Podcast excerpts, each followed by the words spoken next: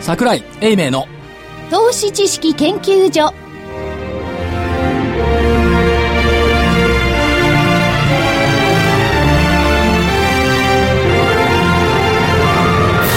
皆さんこんにちはこんにちは桜井英明の投資知識研究所の時間ですスタジオには桜井英明所長ちゃんとため池で出席しております桜井でございますはい今週 はです。はいえ正木昭夫隊こ長んにちは、まさきです。福井主任研究員こんにちは。そして研究員の加藤真理子でお送りします。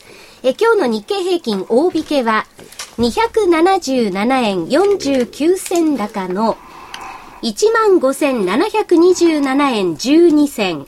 277円49銭高の15,727円12銭。私これ高値引けだと思ったら、産地ちょうどが15,729円飛び9銭があったんですね。ほぼ高値引けということですね。えトピックスがプラス13.96ポイントの1261.04ポイント。こちらは高値引けになるんですね。はい。えー出来高が概算で22億7616万株。売買代金が概算で1兆9675億円。値上がりが998銘柄、値下がりが625銘柄、変わらずが138銘柄でした。まず冒頭に、はいえー見通しを間違えた、はい。出で20分前までは合ってた合ってましたね。ました。うまい声高値の上限のとこにずっといたのよねそうそう1万5627、8円でうろちょろしてたから、どっちかなと思ったら引け際ピュンと来て1万5727円、また上に抜けちゃいましたね受けました。はでも後これろの方はですね。、これはでも、まあ、100円違い、ほぼぴったりのぐらいですよね。とんでもございませんえー上に行くときにはもう、皆さん、謙虚に謝っておこうかなってまあ、上にえーぶれるのもリスクですからね。それよりもそれよりも、 1兆9600億円でうん、そうそう。抜けてきたってそこいなんう、ですこの商いが薄いっていうか、ちょっと前まで、市場関係者、私以外の、 私以外の、はい。なんて言ってたか覚え、覚えてますあ、出来高が増えないと。はい。高値は取れないよ。ね、5月見てください。70億株も4兆円もできたんだから、そこまでエネルギーが来ないと高値は取れないって言っていたのに、そんなエネルギーいらないで取ってきてるじゃん。あの人たちは謝んなくていい。謝らなくていいんです。いや、でも、あの、いいな環環境といいますかね、はいその手打ちが違ってきてますよね。なるほど要するに先物主導ですもんね、ここから来てね。いや、それは何も今始ままった話じゃなくって、そんなものずっと前からい始まや、っでも、つい最近、例えばね、え2週間以上前っていうのは、そういう感じじゃなかったですよね。ちょっと先物にちょっとシフトしてるあ感の、じ抜けがなありかまったからすねね。うん抜けなかったからうんねい。つも跳ね返されちゃってたじゃないですかこれで終わ、これね、はい皆さんね、淡々とされてますけどね、到達しますよ。ね、終値ベースの、はい今日年初来高値よ。はい。こんなところメモリで、アルデーよ。こんなところではしゃいじゃダメなんだ。これが先があるんだから。おんどうしたのその強気強。はいね、今日は。いや、これちょっとい、いいつもシニカルにマーケットを見ているそう福そう井さんが、何どうしたのどうしたのや、これはねこ、れ天井の印かな、いややだこ、ねここまで来たらね、あとは為替がどう動くか。はい多分円安でしょう。今日いくら、あに今日はですのね、えーっとです2円のねいくらですかねえー3時過ぎで、100丸2円17銭から20銭。あそんな動いてるわけで、動いてるわけじゃないんですよ。で、一時は1円に入ってますしね。はい。それよりね、言いたいことが、はい。なんですかどうぞ。 5月23日の15,942円の高値は、年内は抜けないってみんな言ってたの。はい8月の頃、これ抜けたらどうするのやっぱ謝んないのかないやいや、抜けますよ、きっと今回。抜けますよねね、この水で準。私孤軍奮闘して抜けるって言ってたらすごいなんか蔑視されたんですけど、ただ、蔑視し返したいなただ、最近はほら、ニューヨークの方の動きもね、まあ、足踏み状態、まあ、高値は追ってるんですけれども、あるんですが、やっぱりあの辺がちょっと高すぎるんじゃないかなっていうのはありますよね。何がニューヨーク。8ヶ月目の 6, 日連続、あれでしょ上昇でしょそう。は8週間だっけ週間。あ週間週足でうん週足でねあ7週間先週まで7週間、で、今週多分プラスでしょプラスでしょうね。でもね、9週間っつうのはないらしいよない。 23回しかないらしいよ、9週連続っつうのは、で、よくね、これまでは縮小だ、やれ、あのー金融緩和だ、それで振り回されてきて、で、ここに来ては今度は数値がね、経済の、良くなってんでね、そっちを買ってる。じゃあ俺たちは何を見て、かあれを判断すればいいのかって感じになっちゃうんですよっしゃる通ね。りどっちに黒棒が結局上がるんだろうそうそうそう。あそれが正しいのよそうでしょその正しい、うんその意見が正しいの、だから私みたく強気でいると、だんだん目標に近づいてくる。これね、どっち転んでも強気って、要するに株高志向になってるんですよ、ニューヨークは。いや、だから僕がね、ほら、死にからにいつも見てるって、これから死にから言いますけど、これどっち転んでもあかんだったら、これは、上がりにかけた方がいいやと思ったんですよね。いや、だけどね、だって、雇用統計の評価一つ見たって、だってあれ株高シナリオでしかないでしょ、そうなんですよということは、えっ、と、雇用数が減れば、金融緩和、縮小じゃなくて継続でしょ、継続ですよねイコール株高じゃない株高で、雇用統計の数字が良くて、ね、雇用数が増えれば、目先的にははい金融緩和縮小なんですけども、でも、景気の足元実態いいよねって言い出して、株高なんですよそうだね。このどっち転んでも株高シナリオなんだから、その流れに逆らうとリーマンショックの時に買いにくくなるもんだよね。帰りましょう、国と。ただ、ここからが多少死にからになってですね、今、今のところはいいでしょう。はい今年もいいんじゃないかなと。覚えてます、はい、なんですか今年の5月の20日頃にここで宣言したこと。何を目標株価買いましたって言って。あ、そうだ。ああ、そうそうそう、そうですよ。そうです、覚えてますよ。ね、これでどれだけ苦労したことか、この半年間。い数ヶ月間。そう。や、半年よ。半年だ5月20日でも半年であすそうよ。ですね。あの時言ってなきゃね、当たってそのまま終わってたのにね、今年の高値目標1万5000円。そう、一番ね。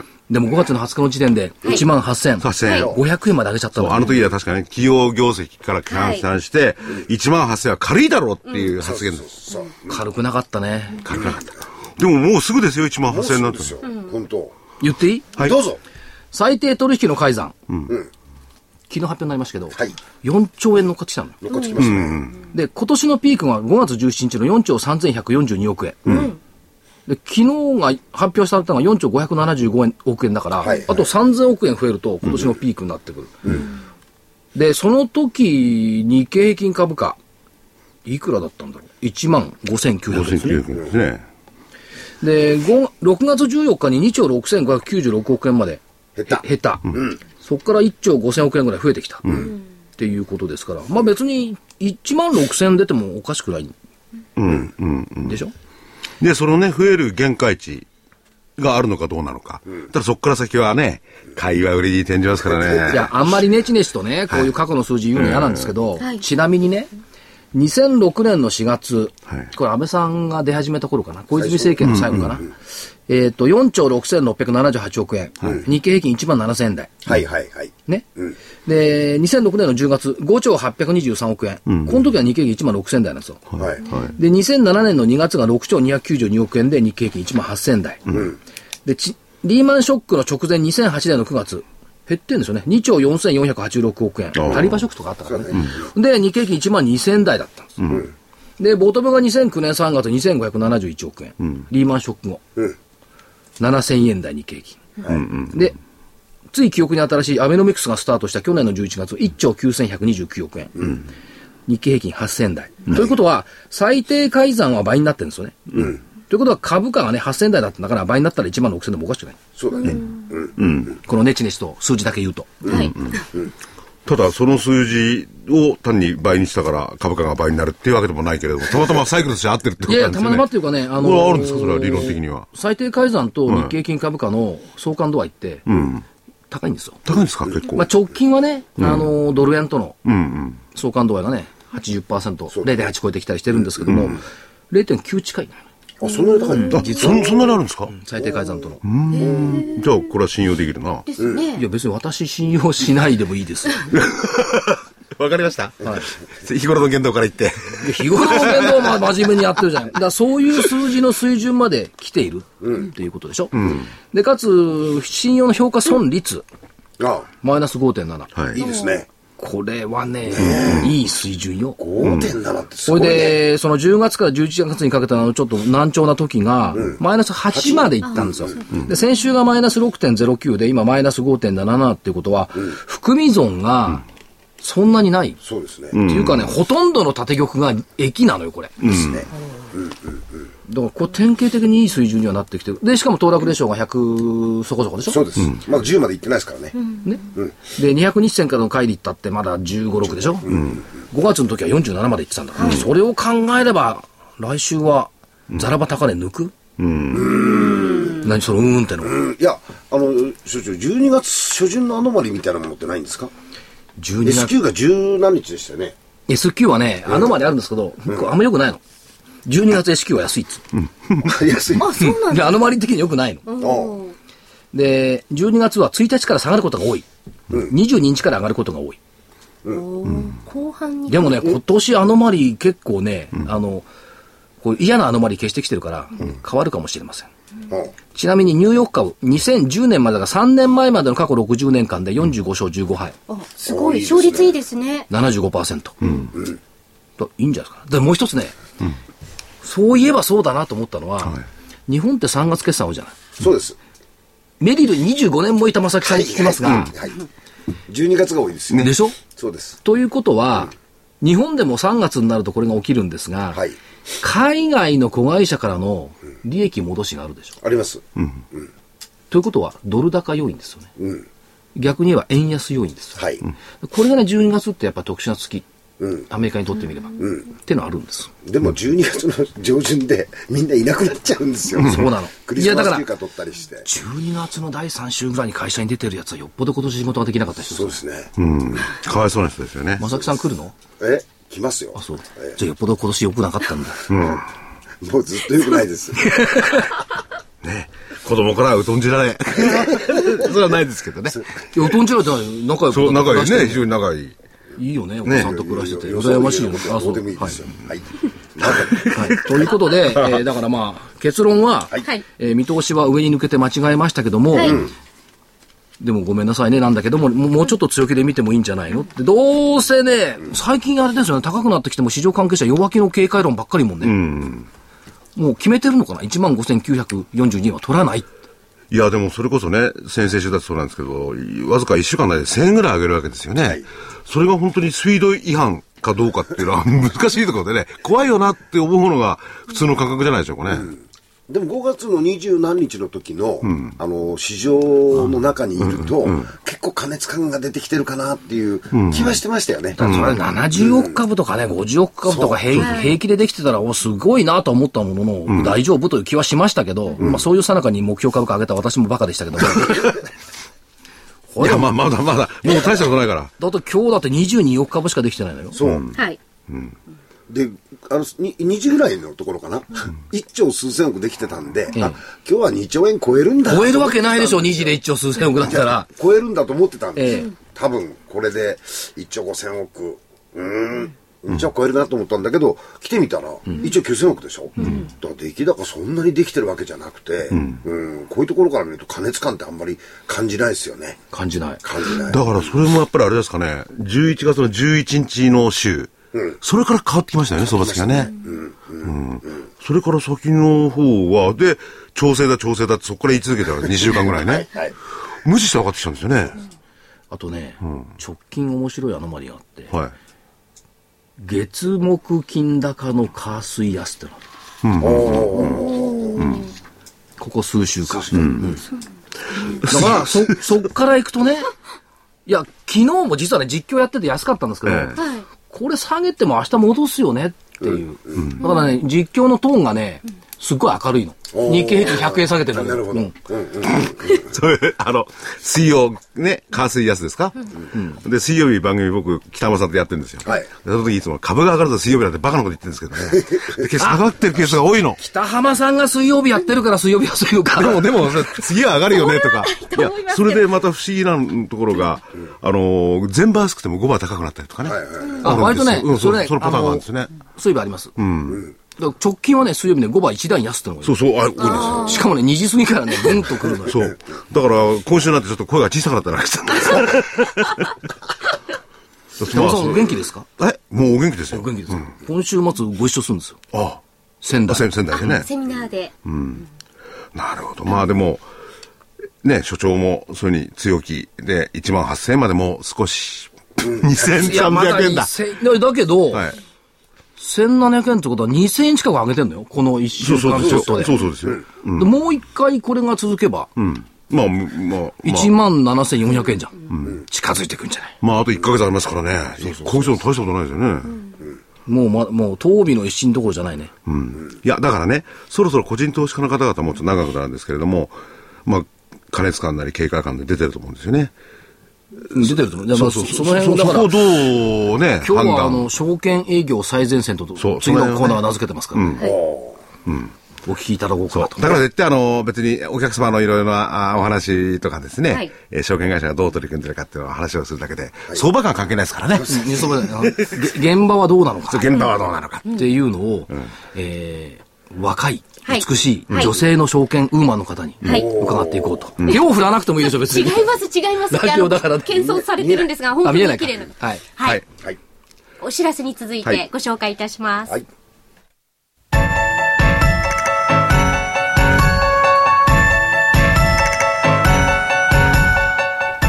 活動的なあなたの応援サプリサプリ生活のグルコサミンコンドロイチンは年を取ると少なくなりがちなグルコサミンとコンドロイチンを無理なく補います階段の上り下りや立ったり座ったりが気になる方やお散歩スポーツを楽しみたい方におすすめですサプリ生活のグルコサミンコンドロイチンはグルコサミンの含有量が10粒あたり 1600mg コンドロイチンが 300mg と豊富です300粒の1ヶ月分1本がラジオ日経特価で3980円3ヶ月分3本セットがやはりラジオ日経特価で1万800円さらにお得な6本セットも同じくラジオ日経特価で1万8000円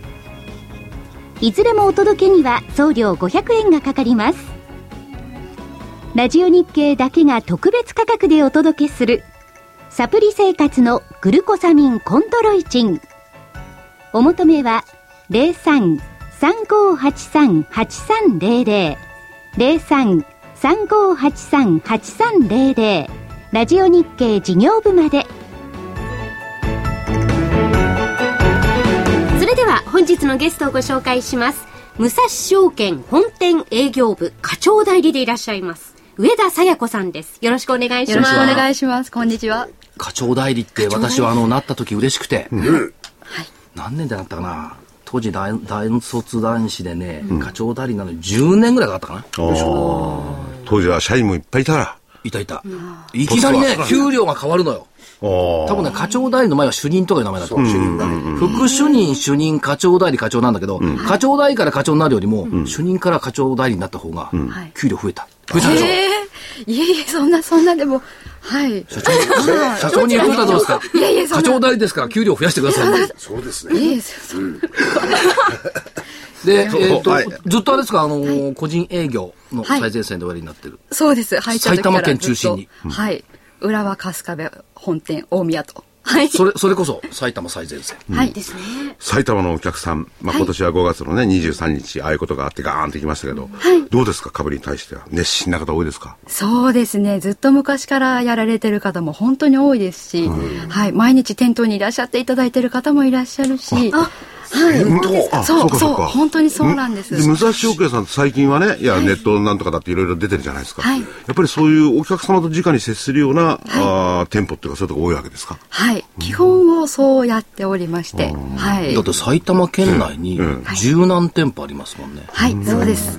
で私ほら、な夏場ぐらいから結構あの、欠席をしておりましたけども、いうん秩父に行ったりいろい ろしまやす。 父は2年前だと思うけど、そうか。あの結構ね、あの東松山とかね、あちこち支援回らせてもらってますけども、はい熱心なお客さん多いし、それからね熊谷行った時なんて、ね、8月でしたからね、40度近いのよ。そそれでもねそうです。それでも満席なの、セミナーが。だから、やっぱり熱心なお客さん多い。はい。で、歴史古いですもんね、御社95周年、来年。そうです。ごいですよはい。もう大正の時からですから。その時からいないですよね、もちろんね。はい、もちろんです。またそうそういうこと言うと、聞いてる方たちは勝手に想像しちゃうんですよ。そうですよすいません、あのね、 大正時代から証券会社にいた人が、はい今まだ現役でやってるわけないでしょでも95年でしょまあ10歳で証券会社のやつだって、まだ105歳ですよ。いないよ。 105歳だって。証券、証券界で生きているよりも、世の中にいないかもしれないじゃない。いや、そんなこと最近はね、皆さんお年寄りがまあまあご長命ですからねうんご長命でね、ご元気ですから。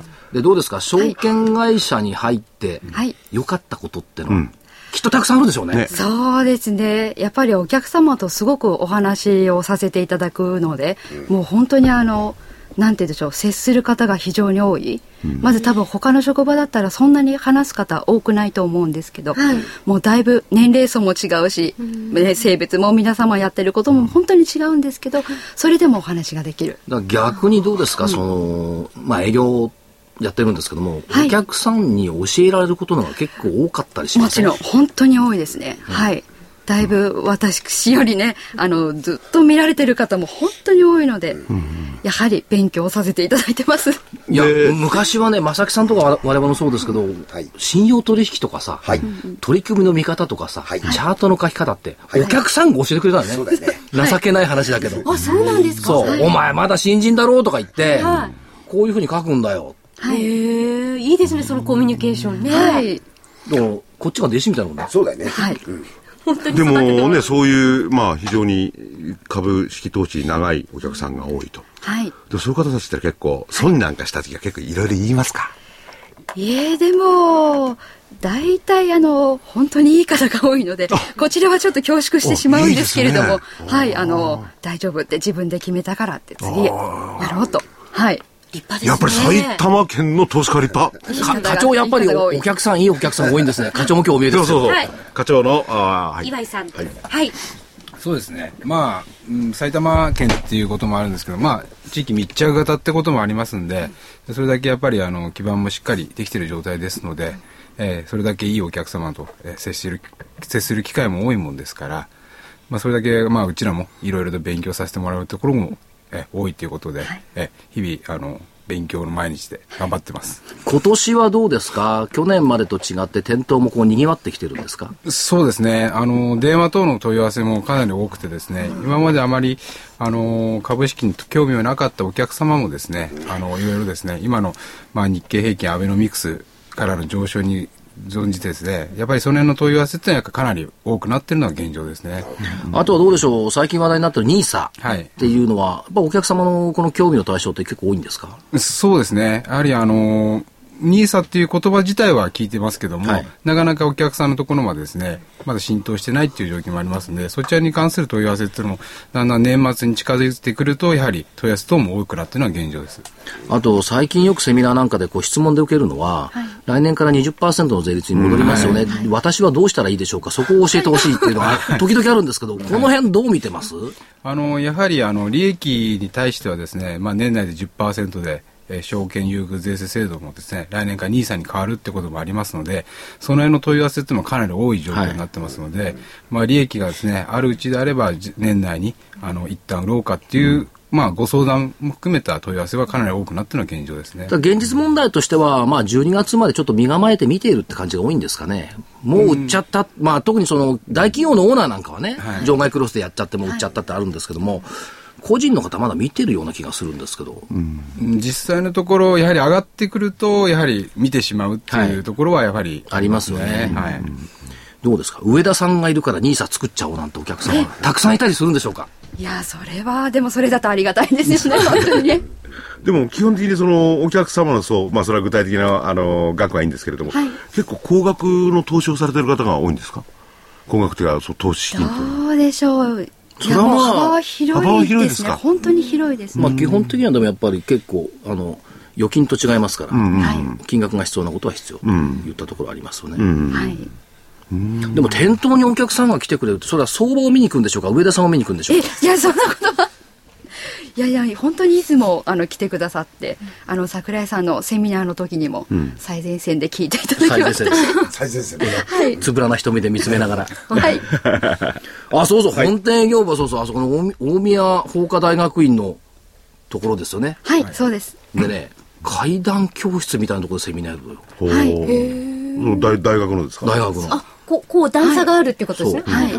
階段の向こうで聞くことはあったんですけど階段のこっちで話すと結構ね緊張するもんですからねあーね、上からこう、ね、見下ろされてる感じですからね。そう山の、あれだから大学の先生大変だよねあれ毎日やってんだもんね、あ、慣れてますよ、あっちは。あそうかそうですよね。そっか、それで、まあね、えー、来年95周年。はい。すごいですよね。なんか特別なこと考えてるんですか、今。い今全社を挙げて何をしようかというのを、案を出し合ってこう精査をしている途中なんです、はい、何が起こるといいですか社員全員ハワイ旅行とかね。まず昇級じゃないですか。95周年。そういうね、内向きなことやめてほしいな、俺。ね、失礼しましたきもう95回、桜井英明連続講演会とかね。あ前向きですね。あは95回い、って言ったら月に何回やるんだ95回行ったらう何回、ん月に9回、まあ8回、8回、7回だな。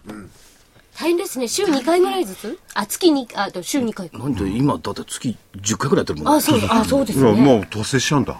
いやいやいや、まだ達成してない。だけど埼玉県のお客さん、株好きなこと多いんでしょうかね。そうですね、はい、特にこの浦和、大宮近辺、まあ、あと越,、あー越谷もですし、熊谷、はい、みんなあの興味持たれてる方、多いですね。まあ、たまたまそういう方が武蔵証券さんに集まるんでしょうね。ほら、この前も他の証券会社で、ね、遠くのところも、やっぱり先ほどもほら、埼玉県の投資家はなんて言ったけど、はいみんな日本の投資家はいい人多いかもしれませんよね。はい、 あいりやが、たいそれではすそれだから、俺、武蔵証券のセミナーだったの。こ鴻巣のフランス料理食べるセミナーってのは実はあってね。すごい。 95回、フランス料理付きセミナー。何言ってんのどこにもフランス料理が あるんだよ。俺はそう静岡から来てましたね。ああ。へえ。証券会社にいて、辛かったことってあります、僕なんかたくさんある人なんだよまあそれはやはりいろいろとええこう商品性をこうつかめずにうまく伝えることができずにやっぱりお客様にこうねいろいろとこう理解していただくのがこう時間かかる時は結構厳しいなと思うこともあります。 なるほど。はい、僕なんか新人の頃、このレディーさんに結構教えてもらいましたけどね。これね、はい、変なこと言いますとね、はいお昼休みになると女性ってご飯食べに行くじゃない。はい、はい。いや、だだってお腹空きますもんね。はいそれ は男性がいいんじゃないんですかはい、はい、そはいその間、はいじゃあ、カウンターに座らして。おーで、所長があそこに座るわけ。そう。そうすると、はいおで客、さん逃げたらなんですよ。あの、国債の利息取りに来るようなお客さんは、ああちらへどうぞっていうわけ、新規のお客さんだと、はい、どうぞ。あでね、ま、あの、古き良き時代でしたから、大体ね、風呂敷で持ってくんだよね。あ。それ、お風呂敷の中、な、な、何が株券かお金なのよ。風呂敷で。すごいですね。かっこいいですよね、なんかね。いや、もちろんそうでした、昔ね。うんそりゃかっこいいとは言あとね、その、なんかかっこよくないですかいや、東京駅の八重洲なんかの支店だと、東海道線とかでビャーンと来て、降りてすぐあった支店が、日光証券とかしたら八重洲口支店だから、はい、そこにすぐ入る。そのまま。で、これ売ってくれとか、これ買ってくれっていうのがね。すだかごら、い。八重洲口のカウンターに座ってるとね、努力あまりいらないとかね。そういうことで。で、元ひどいこと言うと、だからこの人は国債の利息を取りに来たお客さんなのか、新規に株式を買いたお客さんなんかを見極める目はね、相当できた。もう入ってきた途端にどのわ客かさるんんですでか国債はどういう顔してるんですかいや、見慣れてる顔は、はい。あ、あ、それはね、この方は絶対新規じゃないな。あ、はい、おなじみので、ち感ょ、じ。ちょっとこう、周りを眺めながらね。あ、なんかちょっとどうしよう、どこそのうそうカウンター行ったらいいのかな、みたいな。で、えあんあんまり嫌そうな顔してない営業マンがどこにいるかなみたいなのを見つけると、い、らっしゃいませってやると、大体当たってて。じゃあこのお客さんはね、売りに来たのか買いに来たのか分かる、分かるようになりましたい。や、風呂敷の中身まではわからんわかんない。 あとあれ、あの、当時、あの、女性あんまり株式詳しくなかった人たちもいたから、はい、株のお客さんだからやって、みたいにね。あはい、今皆さん勉強してちゃんとね、臨んで今みんなね行か全い員とでねきますけどね。うんやってって言ったら、あの、あの関西だから、なんだったかな、やってえな、このお客さんとか、そんな感じだったかな。やってってのをこう、もう勝手にやって、あ、担当してください。新規コードつけとくからみたいな、じゃあその浦和とかこう春日部とか来られたらお客さんたくさんおられるでしょ、そうですね、はい、浦和支店は特にお店が少しカウンター広くなってますので、昔からあの本当に毎日いらっしゃる方が多くて、はい、そこでやっぱり勉強になりましたね。はい、お客さんに育てられた、はい、いや、本当に皆さんおなじみでいいですよね。はい、ありがたいです。それこそあれじゃないですか。上田さんが休んだりなんかすると、上田さんどうしたんだろうって言われたんじゃないですか。だそうといやでも本当にあの普通にそう風邪であったり何か体調崩すと本当に心配していただく方が多くて、もう本当にありがたいです。ね、フェイストゥフェイスでいいですね、そういう関係がお客さんと言えるとね。はい、まあね一回あの大宮の本店行くとねいいですよ、まあでも、武蔵証券さんは、まあ上田さんだけじゃなくて皆さんそういう感じなんでしょ 上田さんだけだったりなんかして。そんなわけですよね。そんなことないと思う。 課長どうですか武蔵証券さん、PR することなんかありますかそうですね、あのーまあ、地域密着型、あの先ほどおっしゃった通りですね、あのまあ、今後やはり、あのーまあ、マーケット環境もかなり、えー、活気を帯びてきてますので、今後のやっぱり、うん特に NISA を含めた来年度もですね、あのこのままアベノミクスがですね継続するということを考えればですね、まだまだあのお客さんからの問い合わせ等も今後増えると思いますので、あのー本店営業部含めてですね、武蔵証券全体でですね、あのお客様の問い合わせに対して、あのもう今後も勉強しながらですね、え頑張っていきたいと思いますので、えこれからもよろしくお願いいたしますというところになりますね。はいじゃあ、上田さんに、はいえー株の注文を出したい人は、はい電話番号が、はいはい048-646-5634。はい。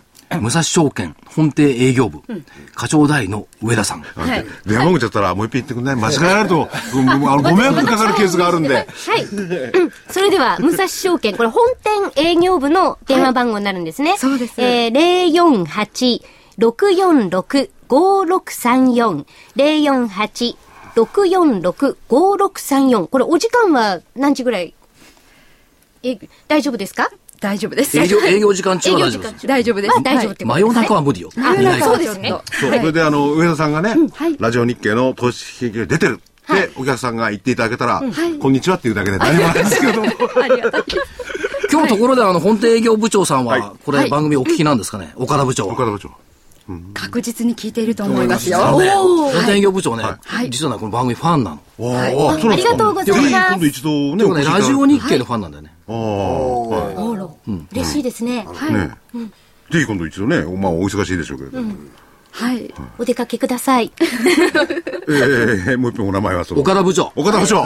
これ聞いてますか 手振ってくださってるかもしれないです ね。あのラジオの向こうで。ぜひ今度ね、まはた、いろいろお話をお伺いたいね。はい。昔ね、彼があの、東京営業部にいた時に、朝ね、いつも割と一緒になったのよ。あーで、な、なんで一緒になってるの電い車や彼朝早いの。早いです。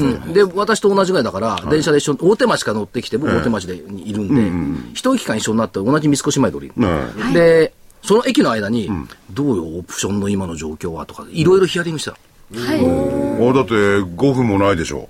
だから、プロプロだから一言で終わるじゃん。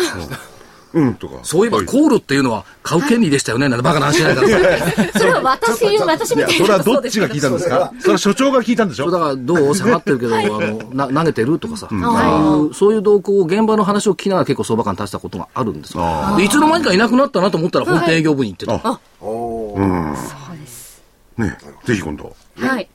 お暇直りに。はい。スタジオに遊びに来てください。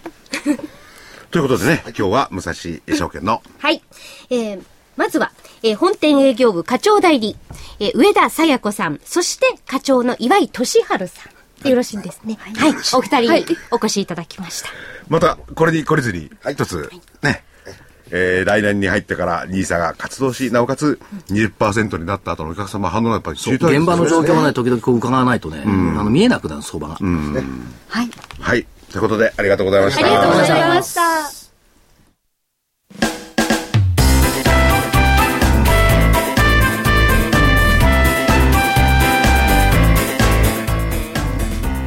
花粉症の皆様に嬉しいお知らせです。花粉症で長年悩んでいた医師が自分のために開発した花粉症対策商品ポレノンは花粉が体の中に入る前にブロックする体にも優しい商品です。ポレノンはペクチンなど自然由来の素材が花粉などの細かい物質を吸着して花粉のアレルゲンの体内への取り込みを防ぎます。薬と違い眠くもならずお仕事車の運転お勉強などもはかどりますラジオ日経ではポレノン3本セットを9640円でお届けしますそれだけではありませんラジオ日経ではポレノンをお求めいただいた皆様にウイルスなどの侵入を防ぐ高機能マスクをプレゼントしていますポレノン3本セットに高機能マスクがついてお値段は9640円送料500円をいただきますお求めは03-3583-8300ラジオ日経事業部まで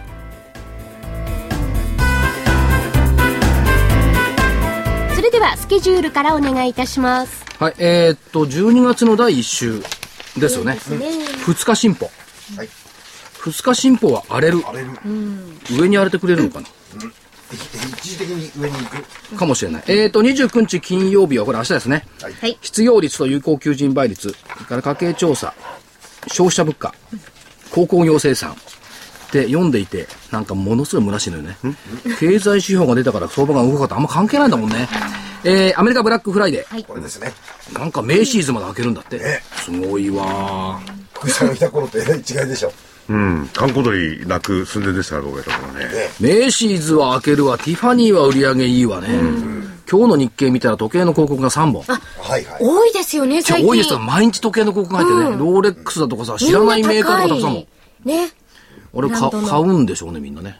一時期はデパートは地下がね地下ってあのあデパ地下デパ地下はいが儲けてた、最近はねデパ上の方が儲けてるらしいですそうねみたいですね。 ろまあ、あろとは6回とクかリス5回とマかスね商戦っていうこともあるんじゃないんですかクリスマス商戦クリスマス商戦戦で30万円も40万円もする時計を誰が買ういや、誰か買うかもしれないじゃないですか。ここのメンバーは無理ですよ。ちょそこまで言われてほしくないよね。言ってほしくないよね。え、だったら買ってくださいよ、クリスマスプレゼンバカト買にう意皆味様。が、買う意味がない。俺怒るよ あら、そんな俺にみん怒なにるよ言こわのない。放送をうちの妻に聞かれたら俺は何言われるか分かんな公いから共放送を渋い有化していいと思ってね。で、えっと、くブだらラないことばっかりやがッってクフライデーと、インド GDP。はいはい。中国製造業 PMI が週末。2日月曜日、2日進歩で法人企業統計。ISM もこれいいんだもんね。そうですよねそれから、あまり関係ないのは中西部太平洋マグロ委員会。水産動くかもしれないよ。マグロ委員あー、会。マグロで。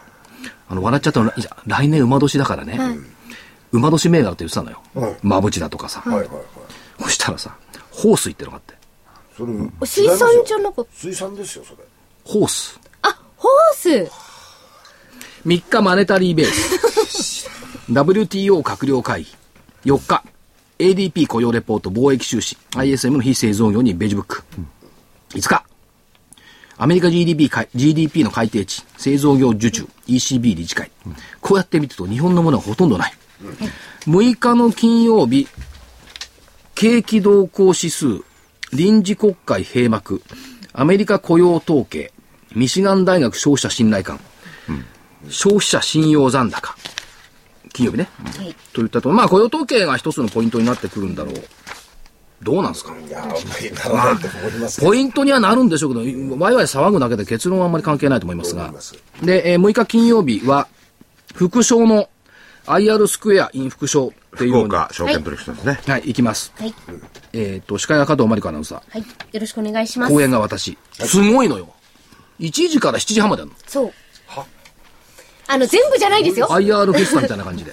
桜井さんがずっと喋るわけじゃないですけえど。えで、途中で私はあの、金沢へ向かいましえてえ、日曜日はラジオ日経金沢セミナー。はい私は最後までおります。よろしくお願いします。もっとひどいのがあって。月曜日もう一回福岡行って日本証券新聞の福岡セミナーとかで止まってた方がいいんじゃないのと思うんですけどね。ままあまあ、そう、そういう福ことに。岡雪今日降ってますからね、嘘はい。嘘ってそうですよ。嘘って言われても本当本当です。本当なのたま本には当僕こはっれはて本当です。これは本当って常日頃嘘ばっかりついてるみたいなあ、そうなんだ。なんかしん、お二人の信頼関係がわかるような。いや、さっき一緒にカレー食ったじゃ んね。で、はい。これ見通しどうしようかな。いいですよ。今なら、いや、し、いや、あまりにつま今らな。ないらとか言っちゃって。下1万5千円つもつまんないよね、これ。ねえ、もうね、今日の。じゃあ、レンジセレクション。いやいや、ここ今回はね、ちょっとあの、いつも真面目にやってますけれども、はいちょっと、より精度を高めてほしいな。これ、個人投資家がちょっと非常にじゃあナーバスっていう言葉があるけれども、わかりました。はい。下、はい1万5627円。よし。何そのよしって。5月22日高値水準、先週の目標値を下にしちゃおうじゃん。はい。上がね、さすがに1回は、あの、お辞儀するだろうと思って、5月23日ザラバ高値水準はい。はいの1問上、1万5943円。 300円か。まあレンジとしてはねだいぶうんいや、でもこれまでのね、この数週間見てますと、はいまあそれこそ1週間にね、1000円とかそういうぐらいな動きで来てるんで、こう300円の動きっていうのはこれちょっとね、だどういうけ捉ど、えねる、か年内に1万5942円の高値を取ることはないだろうって言った人たちには、土下座でもしてほしいね。もし取ったら。そう取らですね取らなかったら私が土下座するのかしら。そういうことですね。どういうことですラジオだから土下座しても見えないもんね。したことにしていきましょう。実況します。 はい。お知らせ。それではお知らせです。えー桜井英明の投資知識研究所2013年11号の DVD 本日発売です。もう2014年になったんですね、このテーマは、本気で株で儲けよう。2013年のテーマ覚えてます桜井さん。 2000 2013年こそ投資の勝ち組になろうでした。ほう。 14年は本気で株で儲けよう。僕あの、だ題名読むことないから。あ、そうです ね。な中身やってるだけ で。いつも番組じゃなくて、あの、DVD の中でかとまりアナウンサーが読んでるから。はい。えー、11月号は桜井英明、銘柄選び、ノウハウのすべてを教える、儲かる銘柄選別の、まあ、選ぶってことですね。選別の超鉄則。価格8400円、送料500円です。これね、はい言っていいですかどうぞ。別に宣伝するわけじゃないですけど、えやいや宣伝していいんですあそうはいやってた時に、じ結構いいこと言ってたよ、こいいれこと言ってましたよ。はいうんいいこと言ってた。これはね、 本当にいいこと言ってた。これ普及の名作ですよ。いやいや、普及じゃなく て、あの、企画よりも中身のが良かった。はい。あいいこと言っのてる、楽しみにしてますっていうふうに、あの、か、お求めいただいた方にも、はいおっしゃっていただきました。あの逆云々ってやつだけでもね、ぜひ、あの自分で表を作ってなんかしてね、はい俺は聞きますよ。あ、曲線ね。はい。はいはい、はい。逆落ち。じゃあこっち。です。えー、11月号は、桜井英明、銘柄選び、ノウハウのすべてを教える。儲かる銘柄選別の超鉄則。価格8400円、送料500円。本日発売です。福井さん、これ、銘柄選びの全てを教えるだから、次は銘柄選びのノウハウって DVD はないんだね。ないです。ここで全て教えてるから。あのーありそうだな、いやいや続編とかいうのが。世の中変わるとね、中身も変わってくあるわあ。ーこれアノマリーも変わってるぐらいですからつまも同じものをやってるようではダメ。なんかさ進化し続けるんですさねっきの発言と違くなあ、なんか僕言いましたいなんか聞いたような気がする。じゃあ次に、はい。の明日、明日29日金曜日発売になるのが、桜井泉の銘柄バトル。え、こちらは、チャートが生きる相場になった。年末年始はこの株が一番。今買わないと、売らないと、手遅れになる銘柄騒乱。これ、ごめんなさい。はい。こういうタイトルつけたんですが、上に行きすぎてチャートが逆に生きてないんじゃないかっていうのはあってねい。や、これはね、あええの、ワン、ツー、スリーの連中、今年負け続けたから、はいまた指導してますよ、僕。そう。で、なおかつ、今回はえね、え結構本気になって、ワン、ツー、スリーのメンバーの方々もね、銘柄を絞っていただいて。期待さ。期だからね待していいんですねい。や、まあ、い期や待かどうかっていう多分のは、ね最終的な判断は、今年からのご自身の。私のコメント的にははい、ワン、ツー、スリーの逆やれば、今年相当儲かってたよ。かもしれないですだねって、売るって、売るって言ったやつが上がってるし、あー買うって言ったやつが下がってんだもん。この後の番組、来週やりますよね。いや、それあはらね、一週間の中で見てるとそうなんでね。中長期的に見るとまたそれまたちょにっ違とう結違う動きな果んでしが出ょてうまねすんでね。はい。で、次の番組は一週間ごとなんで。そういうことです。はい。えー、桜井泉の銘柄バトル。こちらの DVD は、チャートが生きる相場になった。年末年始はこの株が一番。今買わないと、売らないと手遅れになる銘柄騒乱。価格8400円、送料500円です。明日発売です。この顔が一番とタイトルではつけておりますけれどもい、あくまでも最終的な投資の判断は、投資家のことですね。はい、ごあのご自身のご判断に基づいて、えー投資をしていただきたいと思います。えーそして、昨日発売になりました27日水曜日、大岩川玄太さんの投資カレンダー実践塾2013年12月号が発売になりました。新規運用スタートのファンド動向に最大の注意が必要。えー上昇期待高まる12月。リターン倍増の買いのタイミングはここだ。価格は7350円、送料500円です。具体的な戦略、戦術、まあ戦術ですね。はいまで、えー踏み込んで、源太さんがですね、いろいろ解説していただいていると。えーこれは過去の例を見ますと、はいえー当たってるんですよね、結構ね。ポイントの日もね。ポイントの日もはい。今月、あのー後半に来てたじゃないですねか、ポイントのそう、ポイントのに。が。だから源太さんの話してたやつがちょうど後半のところのう変です化ね球に近いところからずっとだから、今月は、えー18の週から結構ね、ポイントの日が多かったんですよ。ですよね、うん、それはまあポイントの日上に行くか下に行くかは別にしても、そのポイントの日がこう集中してるあたりで相場付きが変わってきてるとそうですねまあ、直近ではそう、まあ、10月もそのパターンでしたよね、はい。まあだから12月もあるいは1月のあれもね、そのパターンが行くんじゃないかと私密かに期待はしてるんですねただ私の期待はどうなるかわからない神のみと知る。はい、えーお求めは、ラジオ日経までお電話でお願いいたします。東京03-3583-8300、03-3583-8300番です。また、またつまらない数字の羅列をやってみましょうか。外国人動向、先週発表の、はいはい現物1兆1721億円買い越し。で、トピックスの先物が1437億、225先物4000飛び42億、合計1兆7199億円。4月の時が1兆5865億円買い越しだったんですけども、先物がね、あの時、だから5月の高値の前は579億円売り越しだったんですよ。なるほど。で、今回は現物買い越し、先物買い越しなんだから、明らかに5月と違う。ねということを、つまらないこの数字のあれですからね、読み取ることも必要かな。だから要するにね、これ重要なことはね、数字の動向をいくらいくらってこう見るんじゃなくて、流れがどうなのよ。だから、先物を売り越してるのか、先物買い越してるのか、現物は買い越してますよね。で、売り向かってるのは個人なんですよ、これ。ほとんどが。個人と金本なんですけども。だからこの構図が崩れるかどうかなんですけども、気になるのはね、3月になった時に、この人たち買い越したやつ持ち越すのかどうかなの。いやそれよりかも、あの所長さっき言ってたじゃないですか12月12月ですねの特徴はいで両方ともロングのポジションを持ち続けて、ええ新あのー年の瀬を迎えるっていう、はいあのーえー機関投資家さん、はい外人の中で、はい割と少ないはずなんですよ、と思いますよね。うんだ現から物はとりあえずあんる程まあ度売っ利益ちゃう出よして、ね先物なりオプションなりでもって、えーロングポジション作っておく、これが通常のパターンだと思うんだけど、今年はちょっと違ってますね違ってると思いますよ。相当違ってると思いますよ。ひょっとしたらあれかもしれないね。来週からみんなバカンスになっちゃうかもしれないね。で外国人投資家マウイ島行ったら投資家ば、あの、機関投資家ばっかりみたいな。多分1月からまたあるいは2月になってるんですけれどもあちょっと再再出問題再問題ねはいはい1月に気になるはいはずですよね、はいそれはこの12月ぐらいからまたいろいろ出てくるでしょうからね、それって振られるからねで、その先行けば4月以降の消費税の引き上げ。ああ、そまあ日本の方はねこれ、今だけど市場の連中は、ほら、あの、いい風に解釈するから、4月の4日に、今年黒田さんが異例の緩和やった。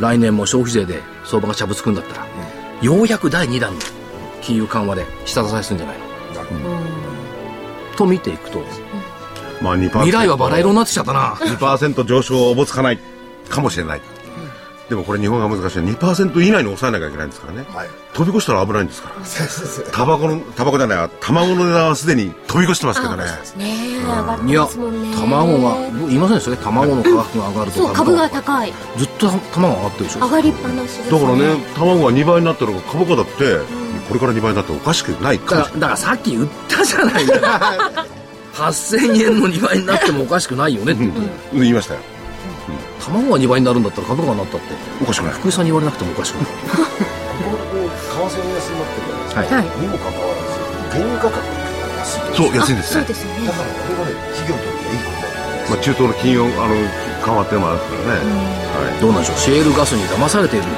そう本当にシェールガスがいいのかこれ疑問ですけどねですけどね今日の日経一面なんか取ってつけたように LNG がシェールガス効果どこがそうなんだっていうね、まあ、じ歴史が証明するんでしょうねシェールガスが本当なのか嘘なのか、ねその辺も、おはい所長と金森さんが年末に向けての企画でね DVD を出してそんなのやるんですかおお、そうなんですか、はいもうそろそろ終わりですはい楽しみです。それでは皆さんまた来週、さようなら。